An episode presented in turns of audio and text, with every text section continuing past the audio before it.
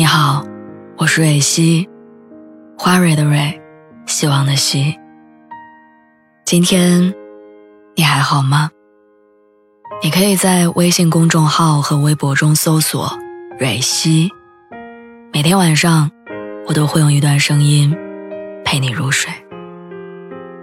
听完今天的故事，祝你晚安，做个好梦。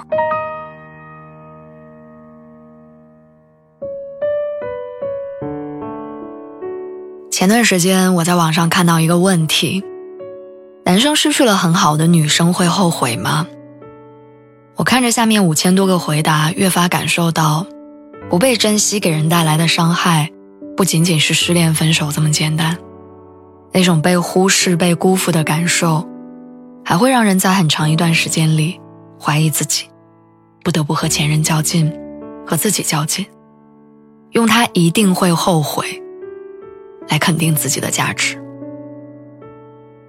我曾经也有过不被珍惜的经历，分手之后的那段时间，为了看他后悔的样子，我开始高频率的发朋友圈，吃重金拍写真照，发和朋友们吃吃喝喝的日常。我甚至拜托男性朋友跟我合影，暗戳戳的希望他吃醋。我一遍一遍的翻着那些精心挑选的照片，一次次的猜测，他有没有那么一刻。后悔没有好好珍惜我，但其实，不爱了就是不爱了。就像电影《麦兜故事》里的那句台词：“原来有些东西没有就是没有，不行就是不行，没有鱼丸，没有粗面。”你看这么简单的道理，连猪都懂了，我却还以为世间的一切。都有商量的余地。